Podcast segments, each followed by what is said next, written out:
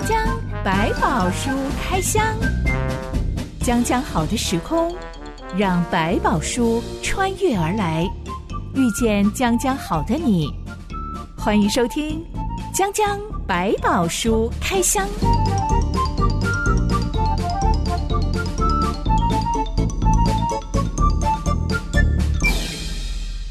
百宝书里有百宝，让知心和下凡哥为你开箱来挖宝。Hello，我是知心。Hello，下凡哥。知心，我有一个基督徒学长，嗯、自从跟他的基督徒妻子离婚之后，就开始有忧郁症状。是，嗯、而且让我们最惊讶的就是，我学长他一直以来都是一个很开朗、嗯、很乐观、嗯、很喜欢讲笑话逗大家笑。任何团体只要有他出现，就会有很多的笑声。嗯、非常阳光的人，而且我另外一位学长是他的好朋友。连那位好朋友都会形容说：“啊、呃，我的学长是他的太阳，而他是植物，小太阳。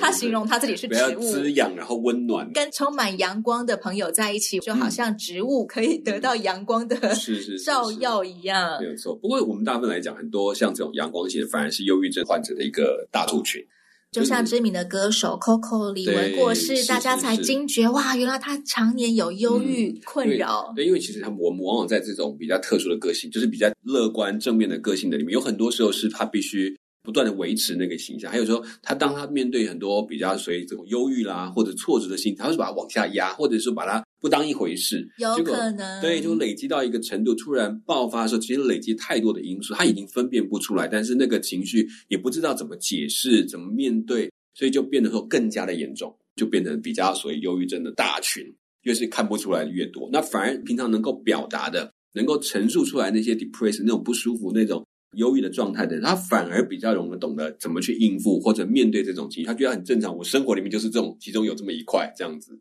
我觉得你讲的很有道理，是我的学长，他其实常年来都有啃手指甲的一个习惯，很像小朋友。嗯、他说长大之后，他才慢慢意识到，他从小到大一直都有这个习惯，嗯、其实是无意识的在缓解内在的焦虑感。嗯嗯，因为我们小时候也会有一些过去的累积，比如说，我觉得我被忽略，或者说，我觉得啊，我我就是让，我就让，都给别人，都给别人。其实那并不表示我真的就 OK 了，可能都忘记了。可是到某一个程度，会突然。发现说，为什么我喜欢的、我要的都不能按照我的心愿？我要一直给出去，我要放掉，我要那种有时候就变成当时无法解决的一个问题。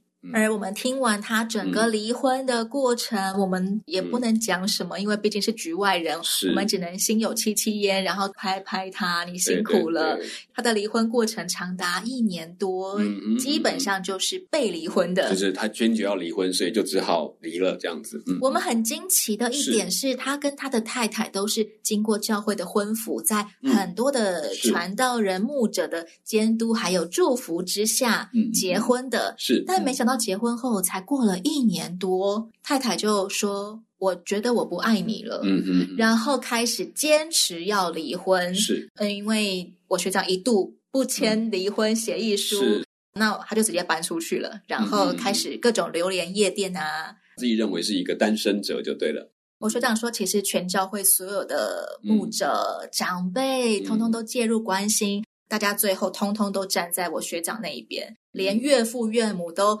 非常的支持女婿，他们都对自己的女儿怎么会这样子的大崩坏呢？嗯、是、嗯、感到不可思议。是，其实我觉得，不管女方她经过什么问题跟过程，这是我们很难解释。就是有时候也是她可能就像婚姻是那关卡，她突然一过，她突然才发现这不是我要的生活，然后那一刻。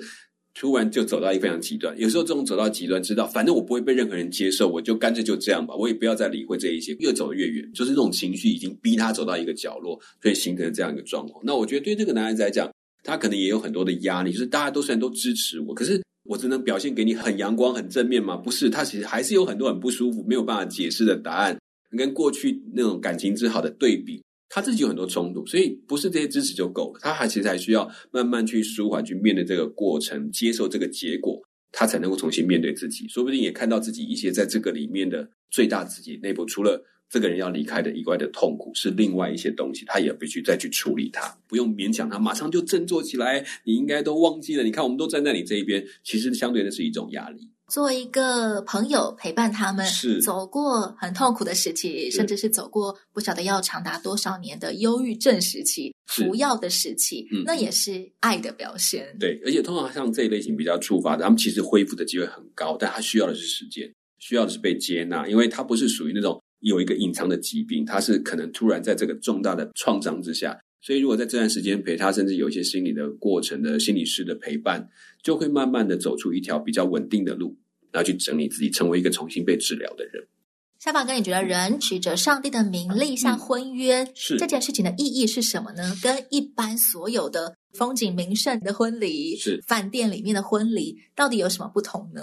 我觉得，不管他在任何地方举办，当我们开始奉主的名。完成一个婚约的时候，我们其实是求神在当中做见证跟做连接的那个力道，不是我们人可以做。我们其实明白，我们靠着人是有危险，靠着人自己去拉住彼此，很容易脆弱。所以，我们是把这份誓愿交在上帝手中。最大的目的不是使他见证，是主啊，你见证并保守这样的一个婚约。这其实是不容易，我们都知道很难走。所以，不要为那些看起来所谓失败或失婚的人感到哇，好可惜，他们没有守住。不，我们回头来看。他们还需要更多回到跟上帝的关系里面重新建立。既然容许上帝还要继续保守他走前面，而我们自己不过幸运的，也许我们也承受不起这些困难，所以上帝继续保守着我们往前走。所以把每一天过好，就是我们最大的任务。永恒的部分，上帝你来保守吧，这我们没有办法做到。我们都很愿意对对方许下永生不渝、白头偕老的誓约。我们真的很愿意爱对方到底，嗯、永远不反悔或背叛。是，但是我们是人，嗯、我们会忘记那个约定，嗯、我们会会有很多其他的影响的因素，让我们变心，对，可能走不下去了。只有上帝是那个永恒不变的守约者，所以即使我真的很愿意爱他到老，我还是需要求上帝来保守我，不是保守对方不背叛而已，是特别要保守我们自己。嗯、我所愿意的，我能够守约到底。甚至在有些失脚的时候，还能够再因为这个上帝的关系，重新再找回一条继续往前走的路，那都是很种幸运的机会。俗话说，男怕入错行，女怕嫁错郎。嗯，我觉得前面那句应该要改成，男其实也很怕娶错女。是是没错，彼此的问题，不是哪一个怕，两个都怕。是，对，大家都很希望可以拥有美满的、嗯、稳定的、长久的关系。嗯，但是就是各样变数太多了。对，其实每个婚姻的一开始决定的时候，其实那只不过是开始，追求美满的开始，要经过非常坎坷的旅程。但是如果你把它当成就是美满的结束，那就真的要结束了，要小心一点。今天江江百宝书开箱，要来开箱一个男人的婚姻悲剧。这段故事记载在《诗世纪》第十四到十五章。一段月之后，我们来开箱。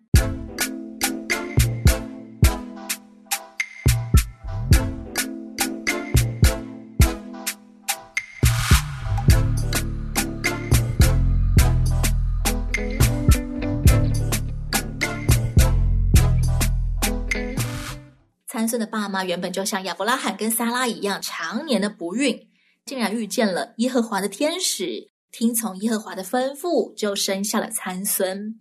而按照耶和华的吩咐，参孙一出生就做拿西尔人。拿西尔的意思是神圣的、分开的，也就是说，这种人要从一般人、凡人当中分别出来，特别归耶和华为圣。有点像我们先前开箱圣殿里面有一些杯碗瓢盆，是特别。分别出来归耶和华为圣的，不能够平常吃饭拿来用的。混用的拿细耳人这种誓约，通常都是自愿许愿的。只有参孙他在出生之前就被命令要奉献做离俗的拿细耳人。小宝哥，你觉得他会不会 对于这种一出生就套在我身上的禁令，包括不可以喝酒啊，不可以吃不洁净的食物啊，不可以剪头发呀？这么多不可不可不可，要是我自己啊，我自己想象一下，我会觉得凭什么？没错，凭什么决定我的人生、我的命运？凭什么决定我只能吃什么、不能吃什么？嗯、只能用什么发型、不能用剪什么发型？对，我觉得还小嘛，所以都听。可是到了一个阶段，可能就开始慢慢就，我为什么不可以这样？为什么不可能这样？那我就在找一些缝隙做我可以做的事情。嗯、在成长的过程当中，参孙会不会？有一些不满跟不服啊，凭什么你们都规定我只能做拿细尔人呢？嗯，是，我觉得这一定会啊。就像我们不清楚怎么回事，比如以前讲很多小和尚，有句俗语吧，小和尚念经有口无心，无心对不对？因为他不知道干嘛，为什么要我做这种事情？他可能是被替代去做一个许愿的一个一个角色，说我就把它给你，然后所以把我的病会治好这种概念。同样的想法对于他来讲，他也是不懂为什么我要跟别人的孩子不一样，我要听这个话，我不能吃这个，不能吃这个。他拒绝的很多的食物，可能都是大家觉得好吃的东西，比如说葡萄饼啊这种，哇，这个吃起来甜甜蜜蜜的，为什么我都不能这样去吃？这种东西，我觉得在心里面一定会有一些不舒服的感觉，因为也解释不出理由。那你到底要我做这样的人有什么特别呢？有什么不一样吗？所以他可能被压抑了很多东西，也可能在后来，为什么当他有了力量的时候？反正我就这样子吃这样喝也不会出事，只要不要把我头发剪掉不就没事了吗？不要丢掉那个记号就够了。这个参孙长大之后，他公然违抗耶和华曾经吩咐以色列人的话，不可以跟外族人通婚，因为他们必使你们转离不跟从主去侍奉别神。参孙他坚持要娶一个非利士女人，他几乎是对对方一见钟情。嗯，而婚礼就举办在非利士人所占领的亭拿举行。亭拿这个地方原本是参孙所属的但支派的土地。夏板哥，这个婚礼举办在女方家，而不是男方家，诶参孙算不算是高攀非利士人？因为当时候以色列人被压制了四十年，所以以色列人跟非利士人相比地位非常的卑微。虽然他没有到那么明显的讲这件事情，不过我们就回头想一件事，会不会有点像入赘的概念？好像说我反而是去把自己嫁到人家家里面去，而不是把他娶回我们家来。参孙可能爱他爱到甘愿入赘，对，也可能是这样，也可能他根本没有留意这是到底有什么差别。反正我就是要跟这个女生在一起，他我就不管了。什么男性的尊严啊、面子啊、家族的地位啊，呃，有没有隔差？对对对，日本人说隔差婚就是双方家庭地位不同，门不当户不对的概念那种情形。我们反而对于隔不隔差婚看得还蛮开的，地位有差到这么多吗？没有这么多吧？对，其实，在人的角度来看，他失格了，应该把他娶回来，而怎么跑过去？好像把自己嫁过去的概念是一样道理，而且好像这个婚俗也是按照他们的，而不是按照以色列人的婚俗的方式在进行。可能在人的角度来看，菲利士人好像赢了他们，并且要他们按照他们的习俗作为他们的一份子的角色。可是，在某个程度来看，即便你们人在这个状况之下，只要一个人愿意被上帝使用，依然可以改变一些状况，依然可以看到神的能力，其实在任何人身上都可以被施展出来的。过程当中，我们也像这可能也是顺着你的性情。好，你既然要这样，我就让你过去，然后行使上帝要做的事情。即使你们百万人都过着既疯狂又崩坏的生活，只要你们愿意在一件事情上面投靠我，嗯、寻求我的帮助，我就必来回应你们。是他们在心目中在比的神是一个能力的神，就是谁的神的力量大，能够改变这件事情变得很重要。所以，趁以借的过程当中，你们看，就算你们都去投靠他，但是我的力量。并不会因为这样减少。婚礼上面，参孙没有带任何人来，但非利士人派了三十个人来陪他。嗯、这三十个男人应该算是伴郎的角色了。这其实讲伴郎，我觉得讲的大了一点点。他们倒不是真的为了陪伴参孙，他是为了在这个婚礼当中显出这个族人的威势来。那种感觉好像特别派来吃，然后告诉你，哎，你要到我们家里来了，很有派头哦。你看，女方家一出三十个男人，你呢？你背后只有你爸妈两个人。嗯，这个人到底够不够格来娶我们的人？你要搞清楚，是你进到我们家，也是我们的人哦，要听我们的话。这种概念可能在这当中有一点出现的。我看过一个搞笑的婚礼影片，非常非常短的影片。嗯伴娘在新娘旁边帮她拉那个白纱裙摆，嗯、另外一边的伴郎看哦，他都有帮忙新娘，那我这个伴郎好像应该要去帮新郎。但是 新郎到底有什么需要整理的呢？他拿出了手帮新郎擦头上的汗。新郎是个没有什么头发的人，被擦一擦之后，看起来就像个大光头。头发反而被被本来是蓬的，被他盖到扁的去了。对，一个贴心的举动，看起来变成了搞笑影片。是。这个三十个被派来要陪参孙的非利士男人，嗯、其实是来下马威的，嗯，绝对不是要来帮新郎拿钻戒啊、递东西啊什么的。嗯、也是因为这种奇怪的形式，参孙主动提出一个挑战，说：“我给你们出一个谜语，如果你们能在这七天婚宴期间猜出来，我给你们每人一件上等麻纱衣，还有一套礼服。”麻纱衣就是有点像内衣一样那种白色的，嗯，很当成很高贵的一种一种内衬的服装，就很细致的内衣，对对，有钱人才会有这么一件衣服。礼服就是穿在外面，贵族啊，袍子啊，外有身份地位的人才会有礼服穿，一般平民老百姓穿粗布衣服就可以有一层就不错，它还可以有两层。参孙说：“如果你们猜不出谜底，你们每个人要给我一件上等麻纱衣和一套礼服。”嗯哼，好好的婚宴忽然展开奇怪的赌注，应该也是参孙实在做不下去了。你们三十个人想来压我的气势。嗯哼，好啊，看看谁比较厉害。三十个伴郎都同意跃跃欲试，参孙就说出这个谜语，叫做“吃的从吃者出来，甜的从强者出来”。还记得参孙先前他在葡萄园里面徒手杀死了一头狮子。过了一阵子，举办婚礼的时候，他在尸体当中发现有蜂蜜，蜜蜂来在尸体里面筑巢，参孙就把蜂蜜挖出来吃。吃的从吃者出来，意思就是我吃的蜂蜜从一个掠食者身上出来。是，嗯、而甜的从强者出来，意思就是这个甜的蜂蜜是从森林之王很强的狮子身上出来。是，这个谜语其实。呃，不太像我们一般习惯的对 谜语。对，我们会猜一些，这我们大家可能都有知道，那个是只是一下子猜不出来，连不过去。好歹要有一些规则吧，请猜一种动物，请猜一种食物，某一个方向，嗯、请猜一样物品之类的，这些都没有，难怪这三十个伴郎猜不出来。是没错。菲利士人过了三天，仍然想不出来。到了第四天，他们就对参孙的妻子说。你要用计向你丈夫探出谜底来，不然我们要放火烧你父亲全家，连你也烧掉。你们两人请我们来是要抢我们吗？对这三十个非利士男人来说，真的是不能输了那个气势，就面子不能丢。有点像说他们在做的，就是在表达说，我们这一组的面子不要因为这件事情丢掉。所以你是我们组里的人，你得给我想办法。如果害我们丢脸，你就要代替我们受惩罚。非利士人其实好像也是一个比较蛮横的民族吗？他们本来也就算是很强悍的民族，当时部族比较强调那种集体性的荣誉，宁可杀人，我们也不可以输掉这件事，或者我们宁可要把我们当中背叛我们的人杀掉，来维护我们族群的荣耀，所以才会对这个女孩子做了这样的一个威胁一样，因为她也是这个族里面的一份，她才能说，如果我拿不到，那我要你们这一家就要负这个责任了。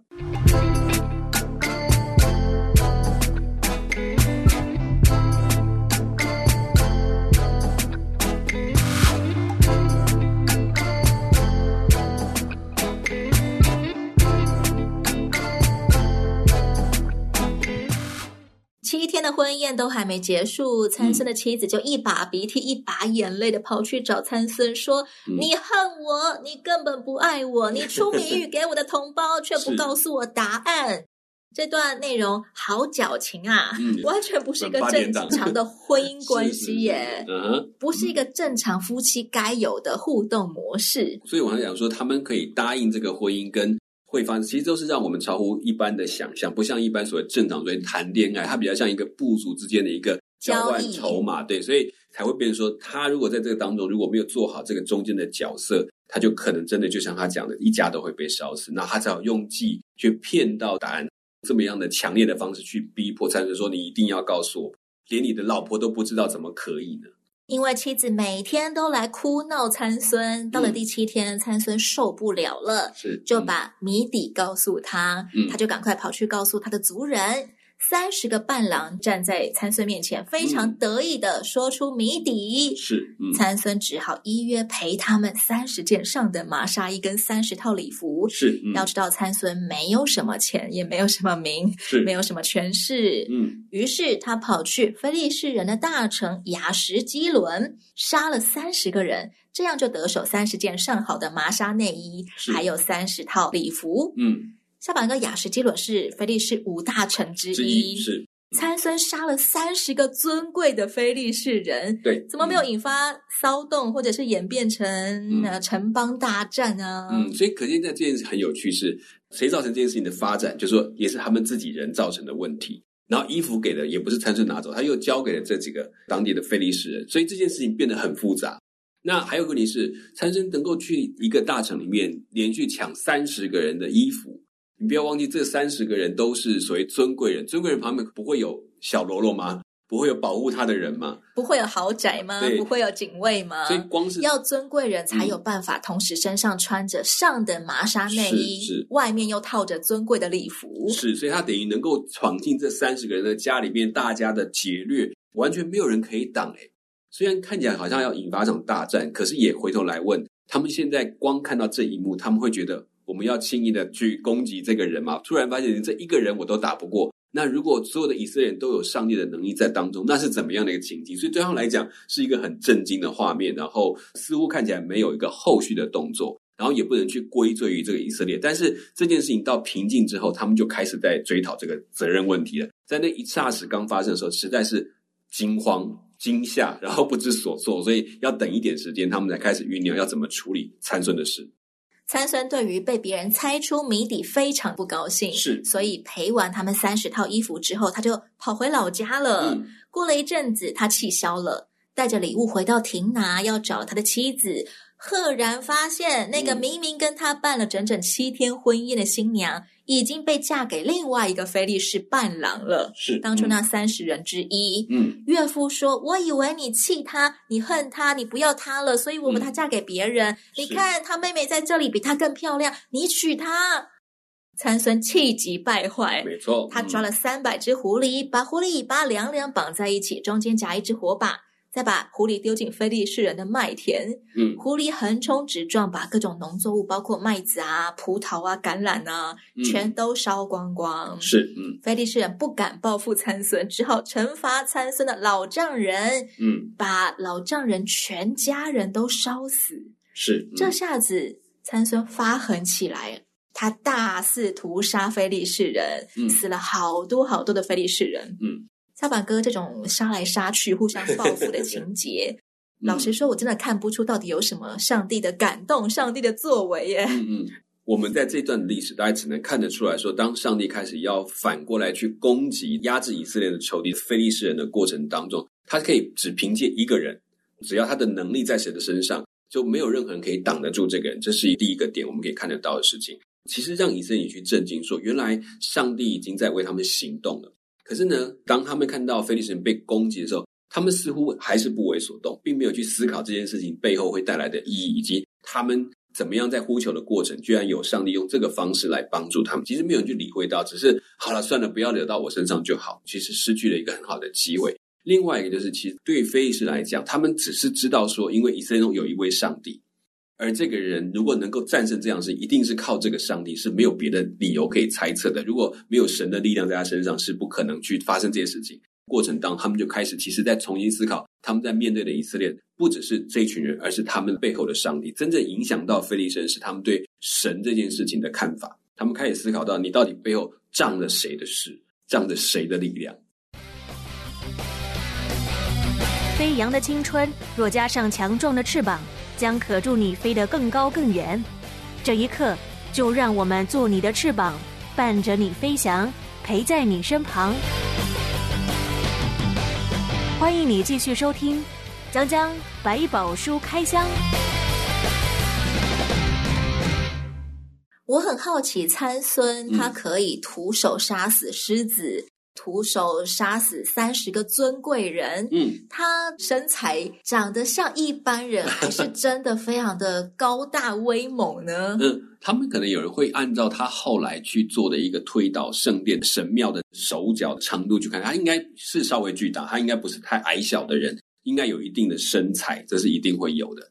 只是再这样的身材，再这样强壮，他也没有办法真的像我们讲的做到这么大的体力。就是我们的人的肌肉能够承受的力量，其实是有一个限度的。所以，他其实已经超乎了常人会有的力量。难道非利士人不会把参孙当成神明吗？这当中就有趣，他们其实也在惧怕他，但是他们知道不是他自己这个人，是他倚靠的神明。因为他知道他不是神，他知道他们就是个血肉之躯，他会生气，会愤怒，然后他也会有吃药喝。所以，他还是有跟神明有不同的差异性，但是这样的力量绝对不是一个人会有，绝对要从一个超自然的能力在他身上才会做得出来。包括他是哪些人身份，他代表的背后的神一定是上帝耶和华上帝，而不是其他的神明，这里可以做区别的。其实这段的历史里面，上帝在说话的对象包括非利士人，也包括了以色列人，因为他们正在看一个身上带着上帝记号的人。在做一件非常人的事情，两边都会害怕，但是没有人重新去思考那个上帝跟他们的关系。我们现在基督徒都会呃传来传去一些美好的福音见证啊，这个人信主之后生命有怎么样子的改头换面。是，但套用在参孙身上，我想可能没有多少福音媒体敢去采访参孙的见证。这一个被上帝大大重用的人，他的性情，我们看到他从结婚。一直到屠杀菲利士人，嗯、他的性格很暴冲，是很不稳定，情绪很不成熟。对，你一激到我，我就丢下老婆跑回老家去了。然后你们太过分了，我就一口气把你们通通杀光。是，让人感觉好像，嗯，头脑简单，四肢发达。不是说他真的很笨啦，嗯、就是他好像就是靠着情绪来做事情。对，其实我们讲有两种上帝在用，说上帝用每一个人，不管你认不认识他，上帝都在用每一个人。但是呢，当你认识他的时候，你跟他有好的关系的时候，你可以更明白上帝的心意，可以走在一条更合适，甚至你自己也被造就的路上。可是当你不明白，或者你不理会上帝的心意，上帝还是会用，包括像参孙这种人，我就会说他像什么？像工具。如果那个是你的工作伙伴，这是像工具，我需要的时候我拿起来一边敲一敲敲一敲。但是呢，不需要的时候，如果说我要事情工作结束了，工具会放在工具会放在旁边，他不懂得主人的意思，他没有办法明白主人的心意。这是我们在讲的问题，所以他很想把自己是当一个工具。我就我以为我是很厉害，我就认着我的脾气啊去弄，好贴切的形容哦。嗯，就是我们自己有时候也要小心，就是当我们把自己放纵的时候，上帝还是会用。借着我们可能去做了一些去帮助的事情，但是我自己不明白，甚至看起来就是不好的。我们先前讨论过任务式的信仰，嗯，信仰只建立在任务上面。嗯嗯、上帝有事情要我去做的时候，我就跟上帝关系很好，麻吉麻吉。平常生活云淡风轻的时候，我好像就跟上帝是两个世界的人一样。嗯、对，他这种就更严重，是说他根本不知道上帝要怎么用他。反正我不管，我高兴，我就是要这样去做。那这样你就认着你的性情去完成上帝要完成的计划。可是你在这当中就不会学到。那个跟上帝同工的关系，甚至只是觉得，哎，我就是这样了，我还所以你会觉得自己骄傲起来，我就这么有力气，我就是很厉害的角色，就很可惜。基督徒也有可能，如果我们不愿意主动的去追求更认识上帝，是我们就会沦落为只能跟上帝保有工具人跟使用者的关系。对，就是甚至包括有时候你还会觉得，这是我完成，不是上帝完成的。就是我越来越看到我工作的成效，你看我做的多好，我帮你上帝，我帮你做好多东西哦。这种心态的时候，就其实忽略掉我正在跟上帝同工，而不是我去完成什么。上帝在同工当中，或者只是到最后说：“哎呀，不用了，我自己来就好了。”以后我把成果交给你就对了。这种概念都很失去了最重要。在每一次跟上帝工作的里面，我们最在乎的是我们当中跟上帝一起走过的关系，跟我们跟上帝越来越紧密的关系。而不是那个事情成就了什么，我帮上帝做好了多少东西，那个是很危险的观念。我觉得参孙应该堪称我们开箱圣经以来第一个上帝的工具人这样子的角色。过去上帝从来都不会想要把人当成工具人。是我们听过上帝怎么样形容他的每一个仆人，甚至形容不只是仆人，甚至是他的朋友。是，嗯、只有参孙，上帝都没有说他到底把参孙当成什么。但是我们看到参孙一直把自己当成工具人，嗯，不自觉把自己当成工具，这是非常可惜的事情。嗯，但上帝还是愿意选这种工具人来拯救以色列人，嗯，可见真的是没有人愿意寻求上帝耶。是，就是每个人都想做自己的事情，好吧？那你们都去做自己的事情吧。但是上帝的计划依然要实现。没有仆人，没有朋友，那就只好选工具人吧。那我相信在当中还是有人看出来，谁可以继续等跟随的人，其实都隐藏了种子，之后还要发生。参孙这么孔武有力的英雄，嗯，偏偏只要一遇到老婆有事，什么都是情绪大爆发，胡乱杀一通，嗯嗯，绝对是会结下梁子的。没错，讲讲百宝书开箱，下一回我们再来继续开箱参孙跟非利士人之间的交恶过程。嗯哼，我是哲星，我是小凡哥，我们下回再见喽。OK，拜拜，拜拜。